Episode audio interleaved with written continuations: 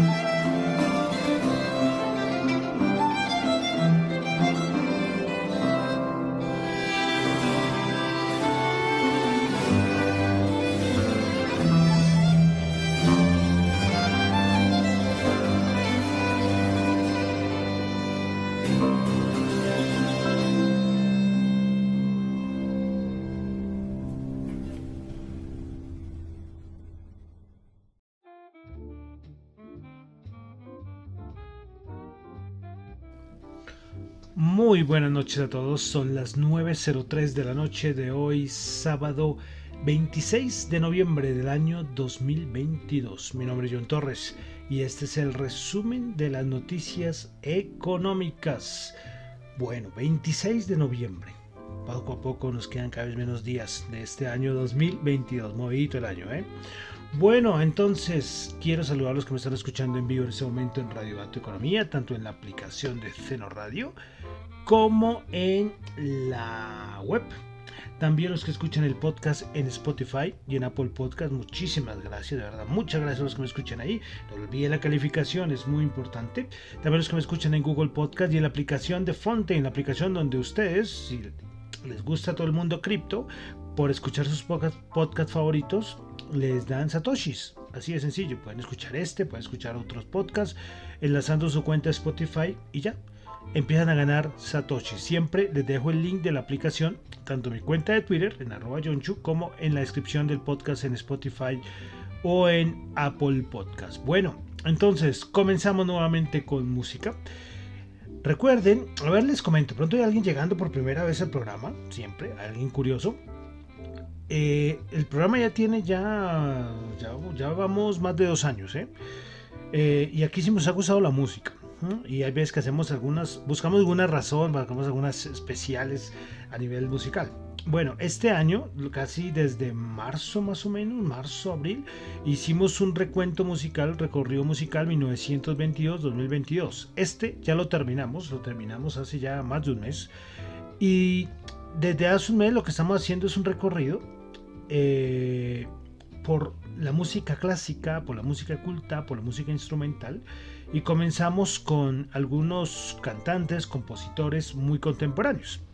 Pero desde el día de antier, que es del pasado podcast, desde el pasado programa, comenzamos a hacer, a, a irnos y devolvernos en la historia de la música a la época del Renacimiento. Y es que lo que quiero, me gustaría que entre todos hiciéramos para que pudiéramos identificar lo que es los ciertos géneros o periodos de la, de la, música clásica. El problema es que, claro, yo ya ustedes se van a dar cuenta más adelante, en los programas más adelante, que es que decirle todo música clásica, pues para mí no está bien.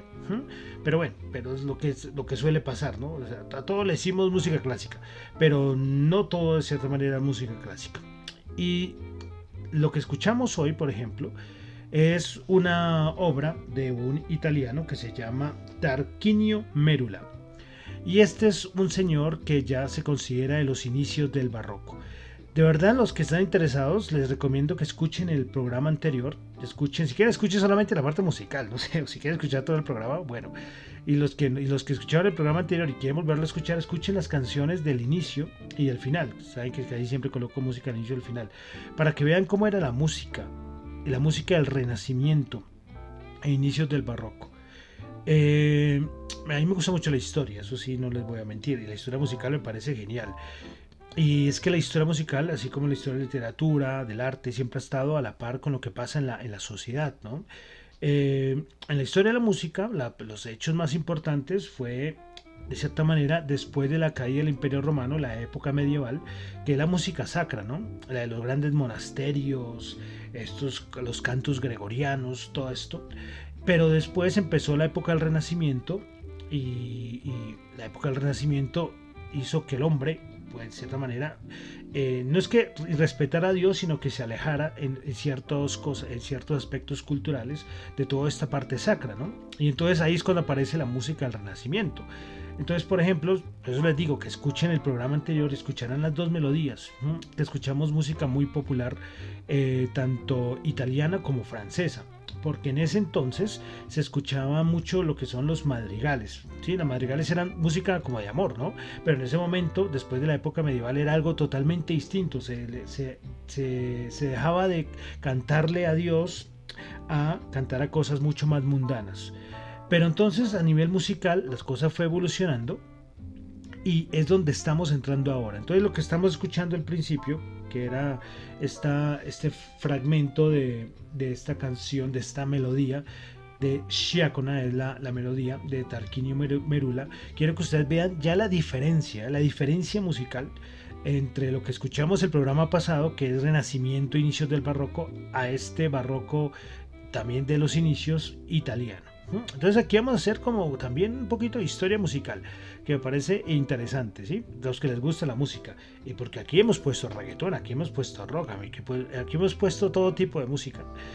Eh, pero teníamos que darle también un, poquito de, énfasis a, los inicios, ¿no? A lo que qué pasaba antes del siglo XIX, ¿sí? Y ahorita estamos ya en el siglo, en el siglo XVI el siglo XVI. Vamos entre siglo XV y siglo XVI, llegando al siglo XVII, que es lo que considera con la música barroca. ¿Listo? Entonces, repito, los que quieran escuchar música del Renacimiento, escuchen el programa pasado, el inicio y el final, para que ustedes escuchen e inmediatamente escuchen el inicio de este programa, ¿sí? los que están escuchando el podcast y ven la diferencia. Bueno, bueno, me estoy alargando mucho, me parece interesante, como digo, hablar de economía está bien y ya vamos a hablar de las noticias económicas, pero también eh, esta parte del toquecito de historia musical es, es, muy interesante es muy llamativo para los que les interesa. De pronto algunos ya estarán aburridos o ya habrán cambiado de emisora o han ya cambiado el podcast, ¿no? Pero bueno, vamos a el lío con el resumen de las noticias económicas. Recuerden que lo que yo comento acá no es para nada ninguna recomendación de inversión, son solamente opiniones personales. Bueno, comenzamos noviembre 26. Vamos a China, comenzamos con Asia como siempre. China hoy reportó 39.506 nuevos datos de contagio de coronavirus, de COVID. Y es que es el récord para el país. Entonces, lo que pensábamos de que pronto el gobierno iba a relajar sus políticas de COVID-0, pues eh, créame que no. Lo que está sucediendo en China es algo súper... O sea, algo no sé, me parece algo loco porque eh, ustedes ven las protestas, creo que en todos los, noticiarios, noticieros, en los videos, en las redes sociales comparten los videos de lo que está pasando en China. O sea, la gente está cansada está cansada y es que además, imagínense que les llegan videos, por ejemplo, de la Copa del Mundo que está ocurriendo en Qatar. Todo el mundo sin mascarilla, sin tapaboca, eh, cantando felices y ellos encerrados. No sé, es una situación que yo creo que si uno es ciudadano chino debe ser un poco como frustrante, ¿no? Lo que está pasando allí. Bueno, y a nivel económico, ya hemos visto, por ejemplo, Nomura le rebajó el dato de crecimiento económico a, China, y no solamente Nomura, un montón de banca de inversión, creo que hasta el mismo FMI ha rebajado los, los pronósticos de crecimiento económico para, para el siguiente año de China. Entonces, ¿qué está haciendo el gobierno chino? Está tratando de tomar medidas de política monetaria para ayudar a la economía, pero es una cosa curiosa. Por ejemplo, eh, el Banco Central de China el día de ayer respecto al coeficiente de reservas obligatorias, el RRR, eh, pues lo, o sea, hizo un cambio a este coeficiente y lo situó en el 7,8%. Antes estaba casi como en el 8, un poco más del 8%. Entonces lo que quiere dar es dar liquidez porque este coeficiente de reservas obligatorias es que los bancos están obligados a dejar ocurre en casi muchos países, a dejar parte de sus reservas en el Banco Central. Entonces lo que hace el Banco Central chino es rebajarle ese porcentaje para que haya más liquidez en, la, en el mercado, ¿no? La idea es que con este recorte se liberen más o menos unos 500 mil millones de, yuanes, que es más liquidez al mercado. Pero claro, o sea, liquidez al mercado en una economía que está trancada, es una cosa súper, súper contradictoria, ¿no? Eh, si lo que está pasando en China, y yo como lo he repetido en los programas, le va a costar algunos buenos puntos de Producto Interno Bruto a, la economía china. Eh, pero ojo, a nivel de, si uno se pone a hablar de, a nivel de inversionista, es una oportunidad buenísima, ¿no? Y ya lo vamos a comentar más adelante. Bueno, entonces dejamos ya la parte de China, vamos de Asia, de China vamos a pasar a Europa, donde tuvimos en Italia la confianza del consumidor. 98.1 mejoró respecto al dato anterior que era de 90.1. A nivel de la confianza del sector manufacturero 102,5 también mejoró respecto al 100.7 anterior.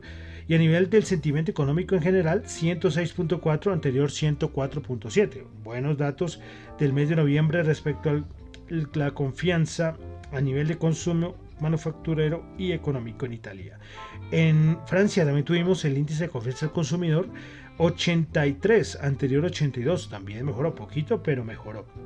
En Alemania tuvimos el, dato de, del GFK, que es un dato también relacionado con el consumo en Alemania, anterior menos 41.9 y mejoró a menos 40.2. También en Alemania tuvimos el dato de Producto Interno Bruto del tercer trimestre, que se hace la revisión 0.4%, anterior 0.3%. En España, índice de precios del productor, el dato interanual anterior 35.6 y mejoró a 26.1, el dato que es un dato pues importante. Bueno, hablar de 26.1 es un montón, pero ya veníamos de 35 y un poco más en los meses pasados.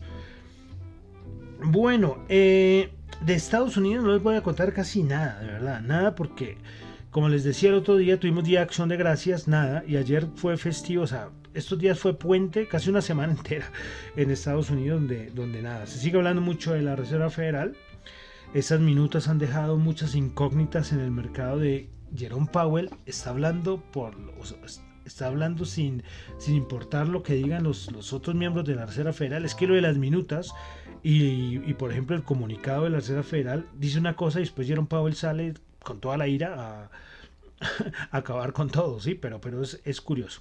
Pero bueno, la otra semana sí vamos a tener, 30 de noviembre habla Jerome Powell.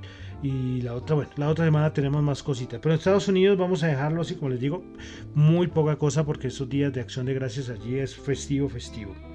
Bueno, vamos a pasar a Colombia. Y aquí en Colombia se ha hablado mucho sobre la anulación del nombramiento del doctor Carrasquilla por incumplimiento de la cuota de género en el Banco de la República. Bueno, eh, esto ha sido muy debatido, ¿no? Eh, porque bueno, recordemos que, eh, bueno, es que, es que eso es una historia, como un poco, un poco larga, ¿no? Porque Carolina Soto renunció, eso fue ya yo perdí. Eso fue el año, eso fue el año pasado. Sí, creo que sí. Es que ya el año, el año pasado tan rápido, no sé muy bien con las fechas. Pero bueno, entonces eh, Carolina Soto, que hacía parte de la Junta del Banco de la República, ella renunció y llegó el doctor eh, Carrasquilla. Pero entonces eh, parece, y eso lo dice el Consejo de Estado a través de un comunicado, y es que se tendría que haber nombrado una mujer, porque Carolina Soto era la que estaba en el cargo antes. Y, y pues esto no ocurrió.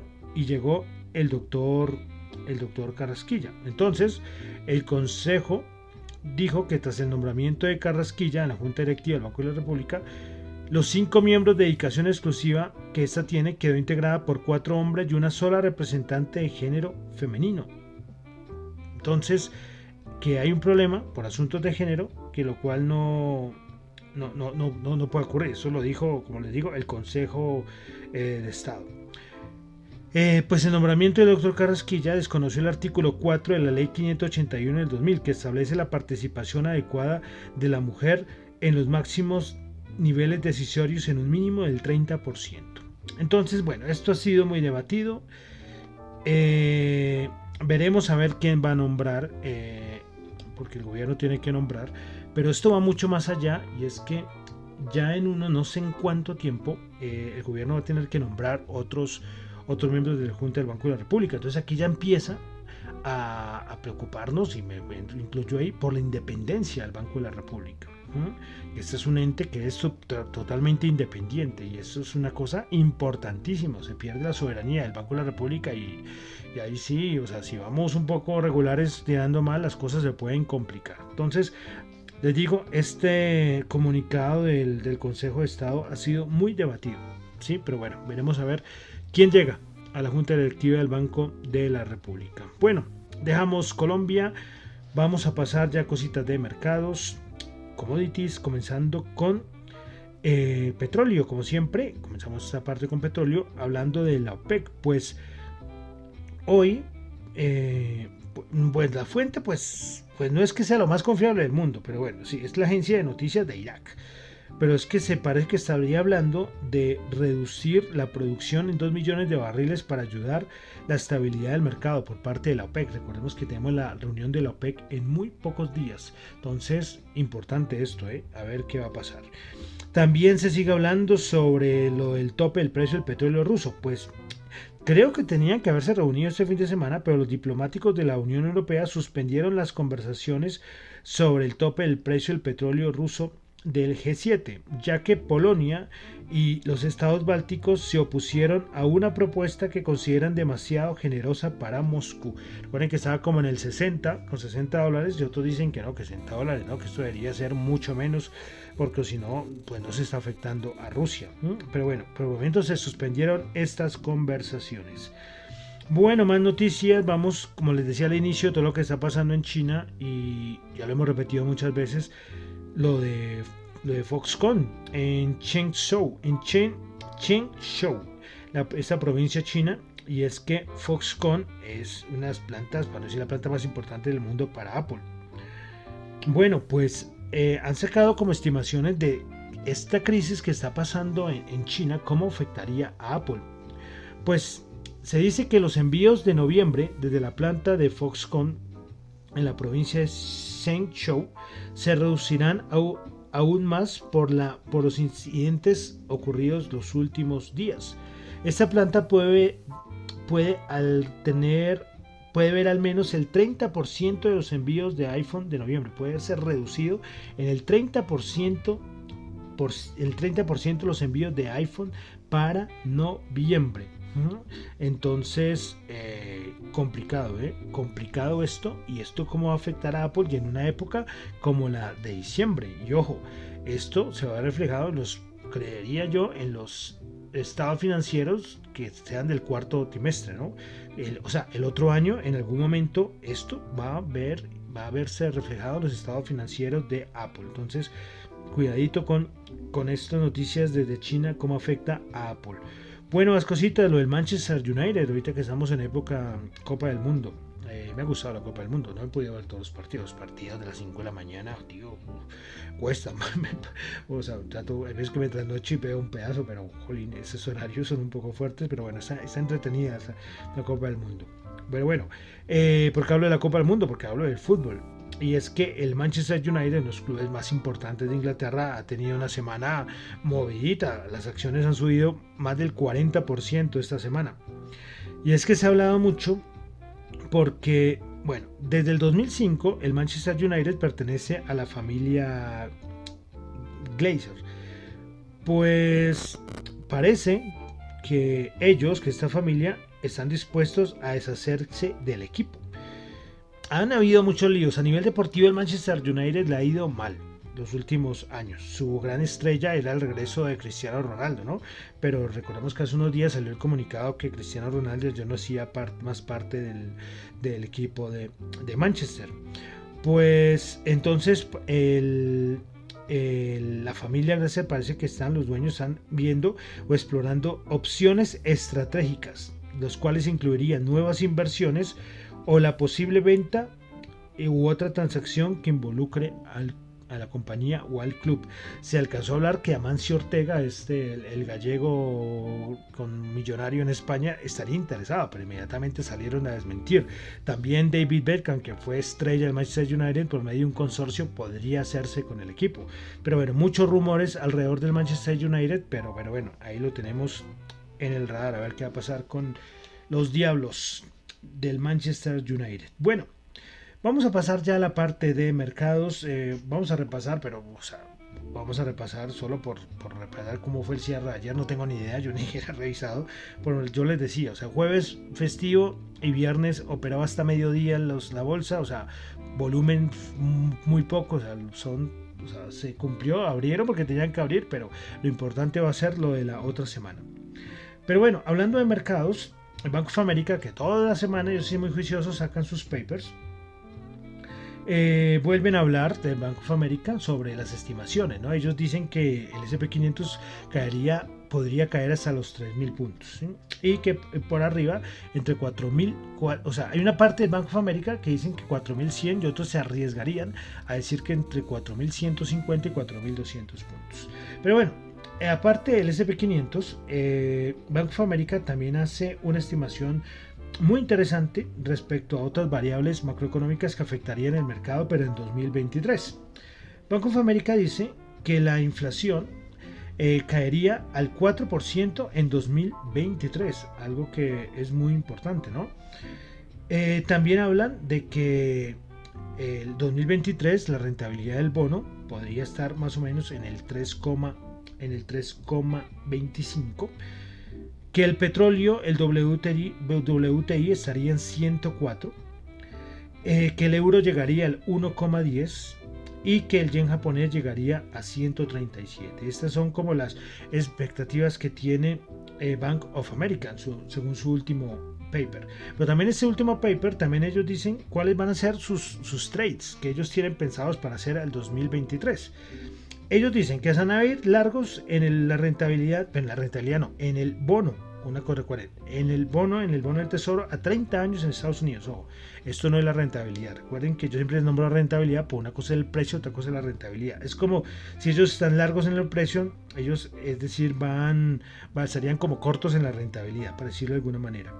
También que ellos se van a ir largos en el oro en, 2000, en 2023 cuando les hablaba de China al inicio, que les dije que les iba a comentar más adelante, y es que ellos dicen que se van a ir largos, Banco of America, en las acciones de China. Curioso. Entonces quería ahí como, como dejarles este, este datico interesante. Bueno, eso es lo que dice Banco of America, ellos piensan hacer, ¿no? Ellos tranquilamente pueden dar sus opiniones, ya cada uno pues podrá analizar. Bueno, entonces vamos a revisar qué pasó ayer en el SP500, en el Dow Jones, en los principales índices de Estados Unidos. Bueno, entonces comenzamos con el Dow Jones que el día de ayer subió 152 puntos, 34.347, el SP500 bajó un punto, 4.026 y el Nasdaq bajó 58 puntos, 11.226 puntos. Bueno, vamos a mirar el VIX, la rentabilidad del bono de Estados Unidos a 10 años, y el dólar. Bueno, vamos a comenzar con el índice dólar que cerró esta semana en 106, 106, cerradito, 106. Vamos con el VIX, el VIX, el VIX, prepárense, porque saben cuánto cerró en 20,5. 20,5. Entonces, eh, el mínimo de la semana, a ver si lo puedo mirar por acá, el mínimo de la semana estuvo en 20,35.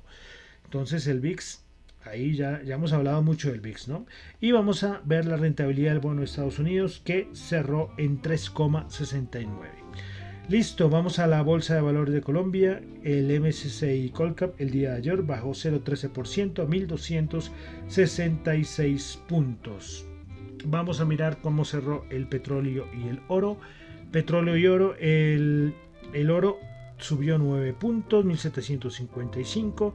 El WTI bajó 1,7%, 76,5. Y el Brent bajó el 1,6% a 83,9. Bueno, dólar en Colombia para todo este fin de semana y para el día lunes 4.881. Subió 6 pesitos respecto a la tasa representativa del mercado anterior. Y para finalizar, como siempre, con las criptos. Con las criptos las criptos. Bueno, las criptos que siempre se me refunden y a veces que no cargan. Bueno, las criptos que si no cierran, esas sí no celebran ni acción de gracia, ni Navidad, nada. Bitcoin bajando el 0,8%, Ethereum bajando el 0,6%, BNB subiendo 3,1%, Ripple subiendo, bajando el 2,2%, Dogecoin bajando el 5,2%, Cardano bajando el 1,3%, Polygon bajando el 1,6%, y Polkadot subiendo el 0,2%. Bueno, y ya, con eso terminamos por el día de hoy el resumen de las noticias económicas de el día, bueno, del día, los últimos del día de ayer también, ¿no? Los últimos dos días, sería como un resumen del fin de semana. Bueno, aunque falta todavía domingo. Bueno, entonces, recuerden una cosa, lo que yo comento acá no es para nada ninguna recomendación de inversión no es ninguna recomendación de inversión, son solamente opiniones personales. Mi nombre es John Torres, me encuentro en Twitter en la cuenta arroba Chu, en la cuenta arroba Dato Economía, para asuntos de la emisora, arroba Dato Economía R y radiodatoeconomía arroba gmail.com. Bueno, y vamos a terminar con musiquita. Recuerden que estamos haciendo como esa introducción a la historia bueno, es que no es la historia de la música, porque, porque como yo les decía en el programa pasado, para irnos a la historia de la música teníamos aquí que colocar sonidos de la época de la aparición del, primer hombre, ¿no? Pero entonces estamos partiendo como de después de la Edad Media. Podría tranquilamente, y, bueno, de pronto, de pronto me animo, no sé, algo de cantos gregorianos, pero yo creo que esto ya es muy conocido, ¿no? De la época medieval. Pero estamos en la época renacentista, barroca, les recomiendo de verdad para que escuchen las melodías del Renacimiento, que es nada, son unas cosas súper corticas, son fragmentos que escuchamos el programa pasado, pero estamos escuchando algo mucho más barroco. Entonces, como les decía al inicio, al inicio comenzamos con, con un italiano que era el señor eh, Tarquinio Mérula. Y ahorita vamos a pasar a alguien que de pronto sí ustedes han escuchado mucho más. Y es el señor Claudio Monteverdi. Este señor es muy importante para la historia, para la historia de la música. Él era un sacerdote, si no se mal era un sacerdote y, y claro, para un sacerdote pues normalmente era música muy sacra, ¿no? Entonces, como les digo, recuerden que estábamos en ese momento a nivel histórico del Renacimiento, pero también estaba la parte de música sacra y que se va a ver mucho más adelante la música barroca. Pero pero a él, varios lo consideran que él compuso la primera ópera de la historia. Varios lo, dicen así. Pues es lo que vamos a escuchar. Vamos a escuchar eh, la obertura de la ópera de Orfeo. La ópera está completica en, en, YouTube, si alguno quiere escucharla. ¿sí? Pero entonces ya estamos entrando a la época del barroco, el barroco duro. Y aquí de pronto ya más adelante los siguientes programas ya van a empezar a, reconocer a los compositores que vamos a, ver eh, más adelante. Yo creo que ustedes les van, a, les van a ser más conocidos. Estos que he nombrado últimamente yo creo que son totalmente desconocidos para muchos de ustedes. Pero estamos, como les digo, interesante hacer este pequeño recorrido por la historia musical. Entonces vamos a escuchar de Claudio Monteverdi eh, la obertura de la, de la ópera Orfeo.